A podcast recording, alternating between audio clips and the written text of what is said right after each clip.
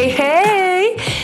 Feliz, ya no voy a decir feliz lunes, porque confieso y, me gusta que muchos me han escrito, estuve tres semanas ausentes de, la constancia que llevaba por 38 episodios, pero fue algo a propósito, no nada me pasó, nada, sino que cosas me, me siguen pasando buenas y yo sentí honestamente, por más cliché que suene, que yo quería darme un break y organizar mis ideas. Sí me sentí en un momento de que yo no tengo tanta información importante para dar, cómo yo voy a conversar sobre esto. Y fue, fueron, fueron procesos bonitos. Una amiga me decía, tú pasaste como tu mini, tu mini crisis de COVID en estas tres semanas, pero ya nos hace falta. Y nada, muchísimas gracias a los que nos dieron, me dieron seguimiento. De verdad que me sentí un poquito hasta popular. y qué bonito que el día de hoy, en el, en el cual retomo estas conversaciones que me llenan y me encantan, y mientras estaba planificando me di cuenta que sí, que esto es parte de mi propósito, eh, tener conversaciones de este tipo. Esta primera conversación después de este comeback es con alguien que ni me acuerdo cómo te conocí, pero tenemos tantas personas en común que yo respeto y admiro y que me encanta su esencia, que yo digo, tuvo que, ser, ah, tuvo que haber sido un lugar chulo y claro, obvio que se mantiene esa, esa semi cercanía por el hecho de que estamos vibrando en lo mismo. Entonces, conmigo hoy está Estefanía Hernández. Eh, después le voy a dejar con ustedes, eh, le voy a dejar debajo sus redes pero es una persona que siempre tiene muchísimos temas interesantes de conversación, es una persona sumamente creativa y como yo le comentaba offline a ella, últimamente yo he visto que ella está siendo muy expresiva con todos los cambios que han pasado por su vida o que ella está viendo en los demás y lo ve desde una perspectiva que quizás tiene una información que nosotros no, le hemos dado un, un doble clic para profundizar. Pero también me gusta mucho cómo ella se ha mantenido en una coherencia de comunicar eh, que lo que ella ve y lo que siente y lo que percibe es dado a muchísimo privilegio, a cómo, cómo, cómo crecimos sociológicamente dentro de un grupo que no, no hace que pensemos de una cierta manera. Y me ha impactado, me ha tocado y me ha impulsado la manera en la cual ella nos cuenta a través de su red social, de cómo ella ha soltado nuevas creencias, ha sanado heridas, ha conectado con su poder personal y sin ella darse cuenta ha generado cambio en muchas personas. Entonces, hola, bienvenida. Tan bella, gracias. Estoy nerviosa, pero estoy aquí. No. Cuando tú compartes ese tipo de información, tú, tú buscas que las personas generen ese, esa conversación en su cabeza, eh, tú buscas causar alguna reacción o cuál es la razón principal que tú dirías, la mayoría de las veces, porque a veces simplemente compartimos porque nos pareció cool, eh, que, que, tú compartes todo esto, todo este tipo de información que tienen temas muy controversiales para algunos. Bueno, mira, honestamente, yo empecé, a mí siempre me gustó tirar fotos, viajar. Yo empecé mis redes como todo el mundo, subiendo fotos de sitio A, pero que yo iba. Y mucha gente me empezó a seguir por eso. Entonces yo pasé por mi proceso, estoy pasando, porque no creo que es un proceso que termina, eh, personal de como desenredar muchas cosas en mi vida. Lo que en inglés se le dice el unraveling. Es que tú empiezas a trabajar una cosa, digamos, empiezas a trabajar porque tú tuviste una relación tóxica o temas de body image y de repente te das cuenta que como tú haces una cosa en la vida es como tú haces todo. Entonces de repente tú te vas dando cuenta que si tú eres así en una, en una área de tu vida, lo más probable es que tú eres así en muchas otras áreas de tu vida. Entonces vas como desenredando todo y es un proceso muy difícil, un proceso muy difícil, pero muy interesante, porque de repente tú empiezas como que a, ver creencias, a ver sistemas de opresión que te estaban deteniendo, que no te permitían ser y que no te te, liberas, te liberas, esa es la palabra. ¿Y qué pasa? Que cuando tú te liberas tú, es como cuando tienes una piedrita en el agua, que se crean, eh, ¿cómo se dice eso? La, como los waves. las olas. Eso libera a los demás. Entonces, al principio yo empecé, no te voy a negar, yo empecé reaccionando, era porque de repente cosas que me había dado cuenta me molestaban, entonces me encojonaba ver que otro como que posteaba eso, obviamente sin saberlo sin saberlo y lo posteaba yo antes también. No estoy diciendo que yo no... Y era como, ah, era como un reaction. Pero poco a poco me he dado cuenta que nada es coincidencia. Entonces, quizá la gente que me seguía tenía que oír ese mensaje. Quizá la gente que me seguía estaba ahí para ellos también desenredar cosas en su vida que no le funcionaban, que, que were holding them back, como dirían los gringos. Y sorry, porque tú sabes que tú no quieres el Spanglish. No, no, no, no, totalmente. This is totally Spanglish. eh, esto es sin filtro, entonces cuando uno anda sin filtro uno dice las cosas como le salgan. ¿Cuáles son esas cosas que tú sientes que que were holding you back o que de repente tú empiezas a ver desde otra perspectiva? Y yo tengo algo que ni me había dado cuenta tan recientemente, porque es que te digo, uno empieza como a, a, a sacar cosas y a ti, y, te vas conociendo más a ti mismo, que, que yo tengo una curiosidad insaciable. Entonces cuando a mí me coge con un tema, yo empiezo, me leo todo y como que me empapo tanto en el tema que aunque tenga poco tiempo con ese tema, tengo un nivel de conocimiento que no tiene mucha gente, ¿entiendes? Obviamente no soy experta, no estoy diciendo que tengo un PhD en el, en el tema, pero como que me empapo mucho. Entonces decidí que tengo que compartirlo, porque a veces es por ignorancia que hacemos daño a otros sin querer, con temas de opresión, digo, y cosas así. Y que nos hacemos daño a nosotros mismos, no permitiéndonos ser de una u otra manera. No sé si quiere hablar de algo específico tú. no, no, sino de cuáles fueron aquellos temas que en su momento trigger este, este efecto dominó en ti de seguir abriendo cajas de Pandora de muchas cosas con la cual tú habías crecido pensando en que eran de esa manera, o no necesariamente desde esa manera, sino que lo veías desde una perspectiva diferente, sin darte cuenta de que como tú a veces mencionas mucho, es en base al privilegio que tenemos, es en base a la sociedad que crecimos, es en base a las creencias que nos transmitieron personas que estaban haciendo lo mejor que podían. Sí, no, claro, obviamente, y es muy importante entender que hay dos realidades que existen, la, la autocompasión y la, el accountability, la, el usted tener contabilidad. O sea, todo el mundo tiene que tener compasión de que usted hizo lo mejor que usted podía dentro de lo que usted sabía, de lo eh, ¿entienden? Ahora, el momento en que usted sabe que puede hacerlo mejor, tiene una responsabilidad claro. de asumir eso. Entonces, esas dos realidades existen. Yo eh, eh, muy siempre de hablar de injusticias y también un ambiente donde era así todo momento. Pero yo tengo que admitir que a mí nunca como que me, me no sé, nunca me cuajó tanto hasta el momento en que yo empecé a trabajar cosas en mí misma y de repente fue como ¡pum! como que todo explotó. Empecé quizás por una relación tóxica de la que salí o por trabajar problemas en, en, mi familia o en mí misma, psicológicos, tú sabes, personales y por siempre he tenido una curiosidad con las injusticias y aprender más de todos los temas, desde el racismo, desde la gordofobia, desde la homofobia, la transfobia y crecer, empaparse, entender, escuchar a personas que viven eso, porque no creo que yo debo ser tampoco la vocera, por eso me gusta mucho repost.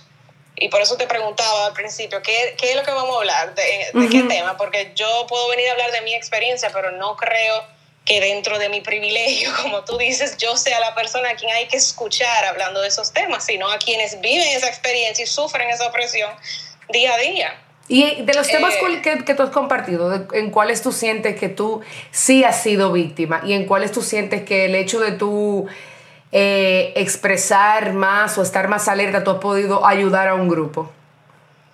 Bueno, te digo, no, no, no me gusta usar, no creo que he sido víctima, pero he internalizado ciertos sistemas de opresión que me han afectado, cosas de machismo, cosas de, de sexismo, tengo privilegio de blanco, o sea que nunca he sufrido racismo, pero viviendo en Estados Unidos como latinoamericana uno aún lo siente un poco. Eh, pero sobre todo me, me, adentré mucho en el tema de la cultura de dietas, del, del body image work y me di cuenta de tantas cosas ahí que no tienen absoluto que ver con ejercicio ni con ¿Cómo que? A mí, a mí de verdad, yo te lo dije antes de iniciar, a mí me ha llamado muchísima atención y yo tengo tanto, yo tengo un, un Instagram folder que se llama Estefanía en Instagram, de cuando tú pones un post, yo le doy save para leerlo después con calma, porque en ese momento lo leo y me quedo como no puedo profundizar ahora. Y, y, específicamente de ese tema, porque personalmente yo no recuerdo un momento en mi vida en el cual yo no haya pensado que estoy que la prioridad número uno de mi cuerpo es la dieta en vez de la salud. Ha cambiado mucho en este último año, no solamente por la pandemia, sino por temas de salud que he tenido y me he enfocado y dije, wow, yo estoy gastando un dineral en el, en el, en, el sistema cuando en realidad mi alimentación mental y física debe mejorar. Pero ¿qué, qué, cuáles son esas cosas que tú, has, que tú has descubierto leyendo, que tú dices, mira, nosotros no, no nos criaron así? Pero es que ese es el punto, es que yo también, tú no estás sola en eso. Y la mayoría de las, es que yo no conozco a una persona que no tenga un tema con la comida. La mayoría de las mujeres crecimos así, no hay una dieta que uno no haya probado. Eso es lo primero.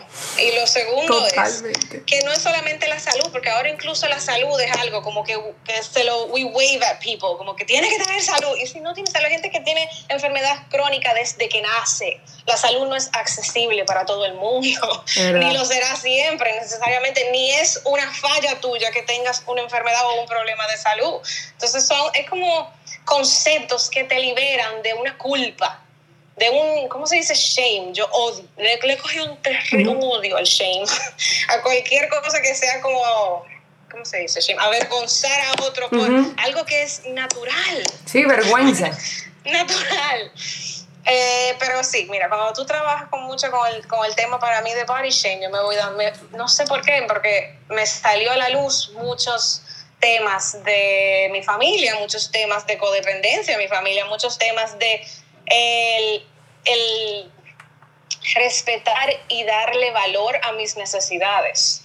O sea, y eso se mezcla con el hustle culture, con este fan de productividad, se mezcla con tantos otros temas que interlazan, que tiene que ver como que, oye, el tú descansar, el tú necesitar comida, el tú necesitar cosas, es válido, es normal, son necesidades que hay que aceptar y respetar.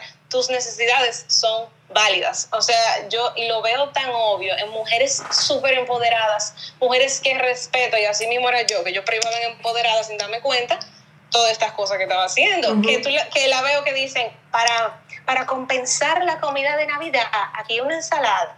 Loco, tú no tienes que compensar la comida. Entonces, y te puedo decir que, por eso te decía que quizá no soy la vocera específica, porque hay estudios, hay personas nutricionistas ya establecidos que te dicen médicamente, ¿entiendes? Científicamente, para que no digan que soy yo diciéndolo, que eso, porque eso no funciona. Pero aparte de eso, es, if you look behind, es el, es el sentimiento de que ese craving está mal, de que ese antojo de chocolate es porque tú estás mal y que tú no deberías estar craving eso, que deberías de querer una manzana. Que o sea, es como un second guessing of yourself. Es una falta de, de, respetar y de escuchar a tu cuerpo, que es sabio, que su único trabajo todos los días es mantenerte vivo y cuidar de ti. Entonces, cuando uno no lo respeta, no lo escucha, te vas ¿en qué otras áreas de tu vida tú haces eso? Que no te respetas tus necesidades, no te respetas lo que tú quieres. No, pero no sabes decir que no. Entonces, como tú empiezas como a, tú sacas una cosa y yo dije, wow, wow, pero aquí había muchísima otra cosa que yo no había dado cuenta. Tú sabes que ahora que tú dices eso, yo recuerdo como en conversación, cuando uno está en esas conversaciones de esos girls night o eso after office que uno que se, yo pensando así a gran escala, sin, identificar a nadie o, o, o, sin todavía darle un, un dig deeper en mí misma, de que es verdad, cuando uno está súper enfrascado, no es un proceso de mejorar tu salud, sino en un proceso específico de perder peso por, por, por la parte estética.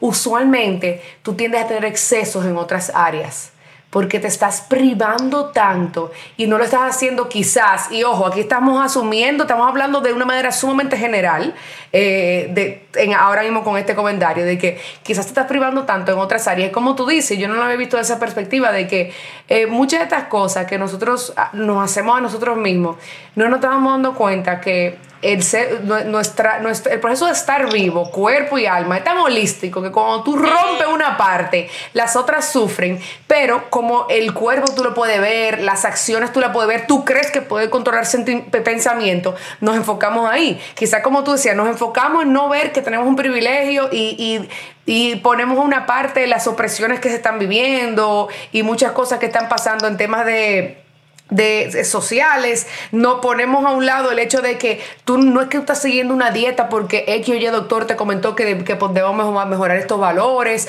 o porque estos alimentos pueden estar afectando hormonalmente en tema químico de, de, ánimo, sino por puros, puro eh, eh, eh, placer estético. Entonces no, no, vemos, no lo vemos como un haul y nos va, el cuerpo te va reaccionando y te va hablando de una manera increíble. O sea, el cuerpo te habla que hay veces que tú dices, claro o sea, cuando tú caes en sí, tú dices, ya, ya, o sea, yo, me habló, porque es una máquina perfecta, como tú dices. Hay muchas cosas que tú dijiste ahí que toca, o sea, primero que nada, la restricción, como tú dijiste, cuando tú te estás privando de algo, eso te lleva a excesos. Y eso es lo más importante, que hablamos mucho del, del overeating, de comer de más. Pero el comer de más viene de restringirte. El comer de más viene de no permitirte eh, los cravings que tienes naturales, hoy estoy antojando un chocolate, me lo como. Si digo por un mes que no puedo comer chocolate, claro que cuando venga a comer chocolate me voy a comer cinco barras en vez de un pedazo. Y no pasa nada con comerse cinco barras tampoco. No estoy diciendo que esté bien ni mal, porque la comida no es moral. Pero ya se sabe que la restricción no funciona. Y tanto los doctores como los nutricionistas, como el wellness y el fitness y todas esas eh, em, comunidades, eh, hablan mucho de lo que tienes que quitar de tu vida. ¿Por qué no hablamos de lo que podemos agregar a tu vida? ¿Cómo agregar más descanso a tu vida? ¿Cómo agregar más hidratación? ¿Cómo agregar más frutas y vegetales? Porque nadie está diciendo que no es verdad que eso no tiene eh, efectos buenos en tu salud. Pero cómo agregar sin tener que quitar todo lo que a ti te gusta. sin tener que quitar un día comerte un chocolate y una empanada y un pastelito y un pastel en hoja, estamos en Navidad. ¿Cómo tú le agregas a eso un poco de vegetales también?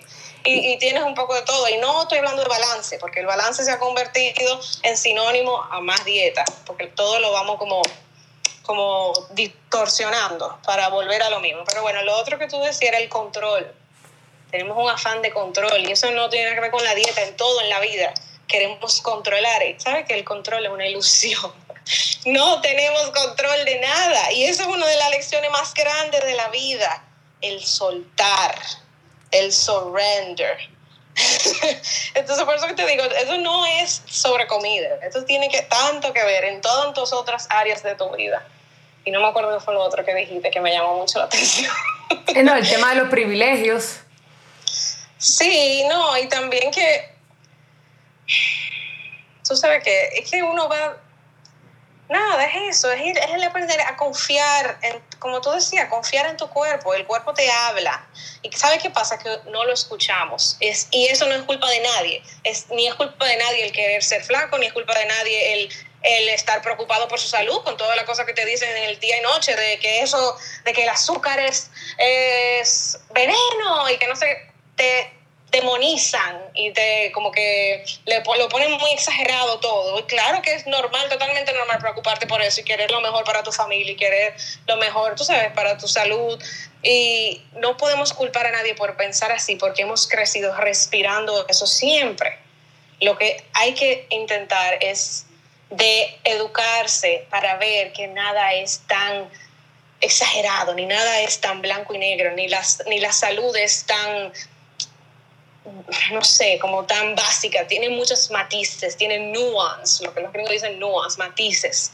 No es lo mismo la salud para ti que para mí, porque el ambiente en que nos movemos, los factores socioeconómicos, los factores genéticos, los factores de estrés, de salud emocional, salud espiritual, todo eso afecta a la salud. No es solamente la comida y el ejercicio. No, ¿Entiendes? Tú diciendo eso me acuerda justo hoy, yo estoy en un newsletter de Mark Manson y él comentaba hoy algo que me pareció sumamente impresionante, que él, él hablaba de, de, que, que él, dice, él decía, cuando yo era joven, en esos momentos que hago super stoned, eh, yo, yo, dije, yo dije un día, claro, y si la gente ve este color, pero en realidad no es este color, y yo veo este color eh, eh, porque sí, porque esa es mi cabeza, pero, pero quizás no. Y él dice, y él dice, y ahora adulto me doy cuenta de que esto es real, o sea, y, se llamaba ese pedazo del artículo The Strange Importance of Color.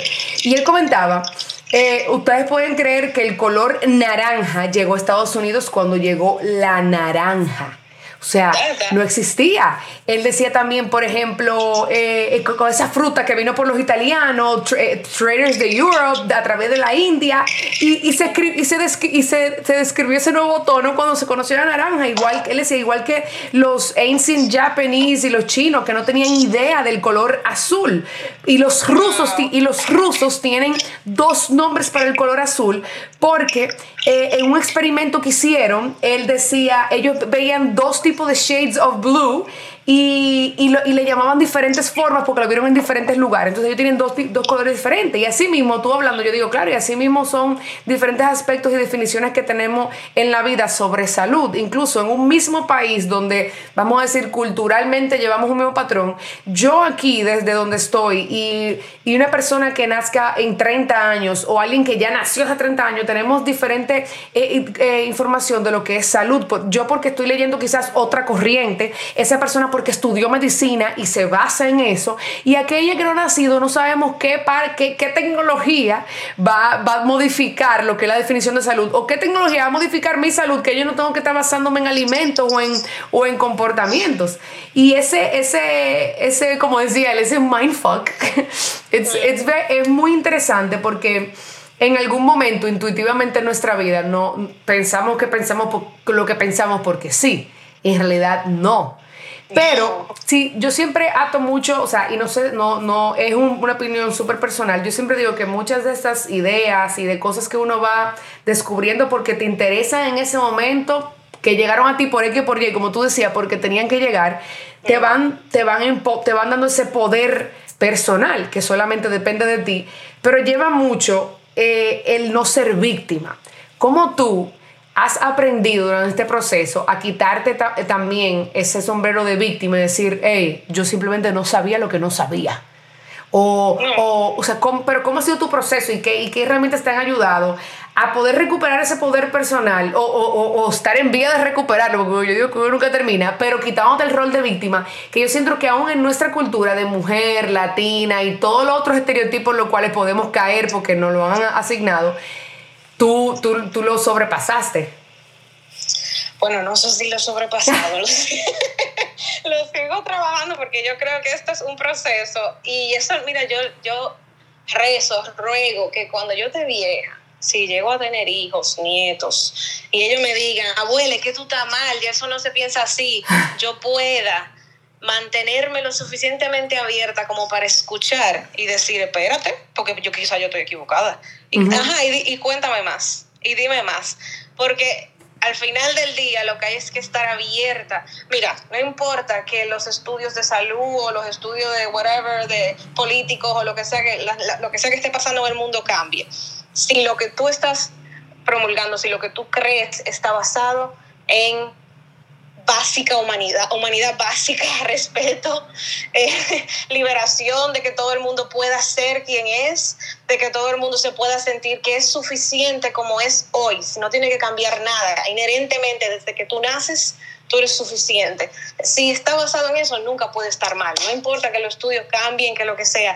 El respeto y el, y el el, el, el, coño, la ternura por la humanidad de alguien, nunca podrá estar mal, eso no puede estar mal. El vivir en integridad con eso, no importa que todo lo demás cambie, jamás va a poder estar mal, jamás va a poder estar del lado contrario de la, de la historia. eso no se puede. Tú mencionabas el tema de, de eso, de que, que si, con, si, tienes la oportunidad en esta vida de, de poder tener tu familia, que cuando ellos te, te hagan cuestionar eh, muchas de tus, de, de, de, tus ideas y creencias que tú quieres tener esa apertura. ¿Por qué tú crees que nos da miedo cuestionar lo que creemos? Coño, ¿por qué es lo que tú has creído? Tú llegas a este mundo y te dan un nombre, te dan una raza, te dan una religión, te dan todo un esquema y tú te pasas la vida defendiendo ese esquema y ni siquiera lo elegiste tú. Ni siquiera lo elegiste tú. Entonces eso, eso es quien tú eres, eso es tu familia, eso es lo que tú le, tú le has puesto años de tu vida en defender. Eh, cuesta mucho, hay que tener cojones para tú decir, espérate, yo me equivoqué o quizás yo no, quizás tú sabes, mi intención era buena, pero el impacto siempre será más importante que la intención. El impacto que yo estaba teniendo en X persona le estaba haciendo un daño y eso no está bien. O ahora yo tengo una información y que antes yo no sabía y hay que normalizar el poder cambiar de, informa cambiar de opinión cuando usted aprende algo nuevo. Entonces, yo creo que es súper normal que uno, que uno tenga ciertas creencias que después uno diga, espérate, pero eso como que, eso no me está haciendo tanto sentido, ya, y eso es válido, eso es normal, eso no hay que... Y como tú decías ahorita, perdón que no te respondí de lo de la víctima, yo hice, yo hice un curso una vez que lo odié totalmente, de, como de autocrecimiento, que me, me, llevó mi hermana a hacerlo. Lo, lo odié con cada fibra de mi ser, pero me enseñó tanto.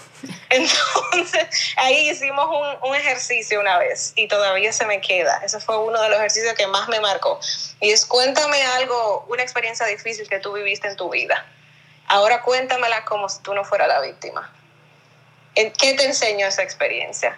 ¿Cómo tú puedes empoderarte dentro de esa, de esa experiencia? Entonces eso a mí me hizo como un, fue como un wow, un shift, un, un cambio de percepción. Eso no significa, y eso quiero hacer un disclaimer, no estoy hablando que una persona que ha sufrido abuso, por ejemplo, o opresión o lo que sea, no estoy diciendo que esa experiencia haya sido algo que, ay, qué buena, que vino aquí a enseñarte algo y que es válida. No, tu dolor, tu opresión, tu abuso, todo eso es válido, pero dentro de, dentro de, lo, de lo posible, cómo tú puedes no victimizarte y empoderarte de, de, lo que te ha pasado en la vida, y aprender de eso y sacarle el provecho dentro de lo posible. No sé. Sí, entonces, y no, tomando esa misma línea, ¿por dónde tú crees y piensas que de, podemos empezar a, a cuestionarme? O sea, ¿por dónde empiezo a cuestionarme? Mira, tú sabes qué, antes de empezar esto, porque yo soy tímida, a mí me gusta hablar y me ha cogido ahora después de vieja, de que con, con tal de bocona, pero yo soy tímida. Entonces, esto a mí me cuesta. ¿Tú eres introvert o extrovert? A mí me cuesta, yo soy como, ajá, yo tengo muchos amigos, la gente se cree extrovertida, pero yo soy introvertida. Entonces, eso me cuesta salirme de mi zona de confort para estar aquí. Antes de empezar, entonces, Chablo me dijo, ok, yo voy a mandar un email, una cosa, y, y te llamo. Y yo, ok, I'm gonna ground myself. y yo me puse, how I ground myself. Yo prendo un incienso, a mí me gusta mi cristal, mi vela, tengo mi San Miguel, tengo mi Buda, tengo mi vaina, tengo mucha creencia mezclada, hago mis oraciones, respiro, tú sabes. Yo no te puedo decir que he sido muy consistente con la meditación, pero la meditación lo que te enseña es a, no es necesariamente como la gente crea, a no pensar en ese tiempo, es a observar tus pensamientos. Y eso yo creo es lo primero que usted tiene que hacer.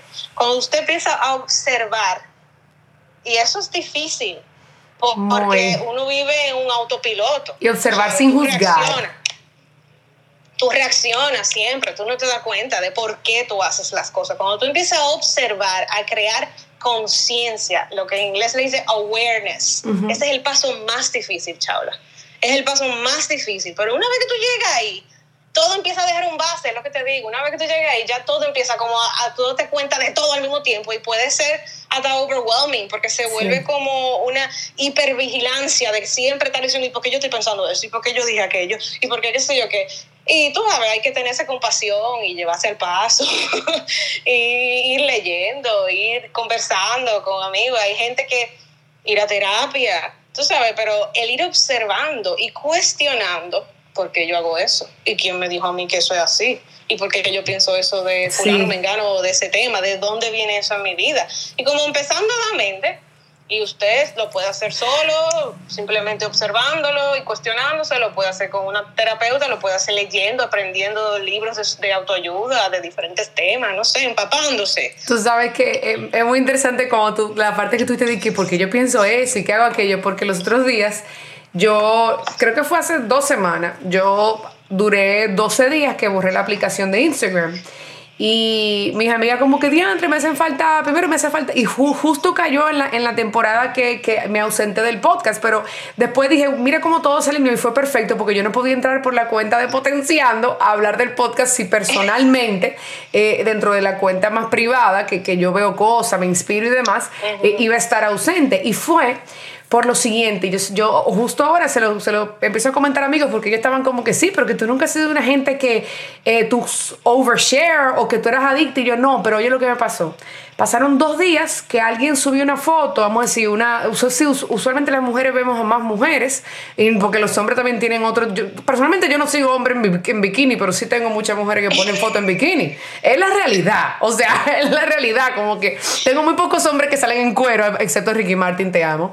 Eh, y, o sea, tengo más, tengo más mujeres que, que están durísimas. Y yo, y de repente yo estaba como, ¿y por qué ella sube? Durísima. Para mí se ve lindísima, qué sé yo, le queda linda esa ropa, se veía bonita. Pero para, durísima es, es como que, como todo, para mí, mierda, tipa. para mí, yo defino durísima como qué lindo, como que todo lo que estaba ahí estaba pasando, estaba bonito. O sea, no, no te puedo definir como algo puntual. Estilo. Exacto, exacto. Eh, y yo me acuerdo que yo dije, ¿y por qué fulana pone tantas fotos de ella? Y otro día dije, de que esta tipa se sube selfie. Y el tercer día yo dije, Shaula, ¿a ti qué carajo te importa? No, me, no, y fue un momento que yo dije, yo no tengo eso, ni en mi familia, gracias a Dios, yo no vivo eso. O sea, es tan extraño yo leer en un chat algo que tenga que ver con otra gente, menos que no sea una tía diciéndole a la otra de que tú me tienes votado, la otra diciéndole, peínate mejor. O sea, nunca he escuchado nada hacia otra persona de, de, la figura masculina que uno a veces pudiera escuchar comentarios hacia el sexo opuesto. Mi papá, yo creo que ni siquiera de él él habla. Eh, o sea, nunca lo he escuchado con ninguna crítica. Yo dije, Shabla, ¿a ti qué te importa? Y oye, me que perdón la expresión, eh, esto es sin filtro. El culo de esa jeva, ¿cuántas veces ella lo suba? O sea, genuinamente, a ti te, o sea, te importa o sea, yo dije, yo dije, dije, wow, incluso, y, y se lo comentaba una amiga, dije, fíjate, yo te, di, yo te di mute porque genuinamente no me importa toda la vez el día que el niño camina, porque yo no estoy en esa etapa. Yo tengo muchísimas... y, y, dije, pero ¿por qué yo lo puedo hacer con cosas normales, pero al, momento de yo ver que otra persona está simplemente siendo segura, porque lo, lo está, o lo proyecto, lo está aparentando, yo lo juzgo y dije, ¿tú sabes qué? Estoy entrando en un lugar feo que no soy yo y no me gusta a mí nunca me ha importado de en ese aspecto, al menos que yo sienta que está ofendiendo algún valor y, simplemente hago como lo que le digo a todo el mundo, para de sufrir y deja de seguir. Eh, o sea, y yo dije, ¿por qué me estaba molestando. Y también dije, wow, estoy leyendo algo y lo comparto, pero no lo interioricé. Y dije, mira, este no soy yo. Se, se, levantó un poquito la pandemia, la gente ya sale a tal hora a la calle, estoy como el toque de queda, como que es después de la noche que entra el COVID. Y dije, no, tengo que volver a conectar. Y dije, porque genuinamente yo sé que a Shaula no le importa. Por eso con mis amigas yo siempre saco el juego de preguntas, por eso a mí me motivan este tipo de conversaciones, porque siempre me he inclinado a ese tipo de interacciones. Y por eso salí de ahí y me pasó por eso. Y fue un momento que yo desaprendí y dije, ¿de qué me está sirviendo desaprender? Bueno, como yo primero profesora, en contar mi experiencia y, que otros quizás digan que, de verdad me importa y lo que no me importa porque lo sigo viendo. Y también me sirvió de reevaluarme a mí y a que yo le estaba enfocando y me di cuenta que me estaba, estaba siendo tan sistemática, eh, tan organizada en otros aspectos de mi vida que en este me estaba permitiendo ser como, como loca y otra gente. Y dije, pero cálmate, tampoco, que tampoco es que va a cambiar. Eso que tú dijiste interesante, ¿no? Quizá al tener tanto orden en otro aspecto de tu vida, aquí era como... ¡ah! Sí, y quería, y quería juzgar lo que el desorden de otro. Si, si primero tú no eres policía ni regla. O sea, no o sea, primero no andes instalando orden y tú no eres regla para tener todo en orden. Pero quizá es una, quizá es una, una ¿cómo se llama eso? Algo que notar que te puede dar información. Claro. No sé, no sé cuál sea. Sí, pero que tú digas, ¿y por qué aquí estoy como con rienda suelta? Quizá tengo que soltar un chin la rienda en los otros en las otras áreas no, sé, no sé no y, y eso y eso fue lo que hice y por eso te, y por eso me gustó cuando tú dijiste esa parte de que, que uno uno viene con muchas cosas y tiene que cuestionarse y por eso te pregunto o sea eh, ¿De qué, tú, ¿De qué tú sientes que te ha, que te ha, o sea, qué tres palabras definirían lo que te ha servido cuestionar tus creencias?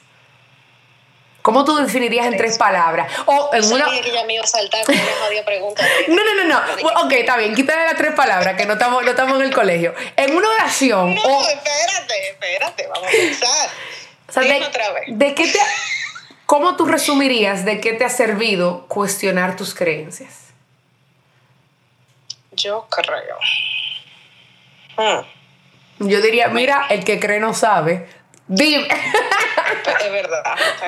estoy pensando, estoy dando mente, tú me estás poniendo spot aquí. Eh, mira, eh, yo diría que la es cuestionar mis creencias.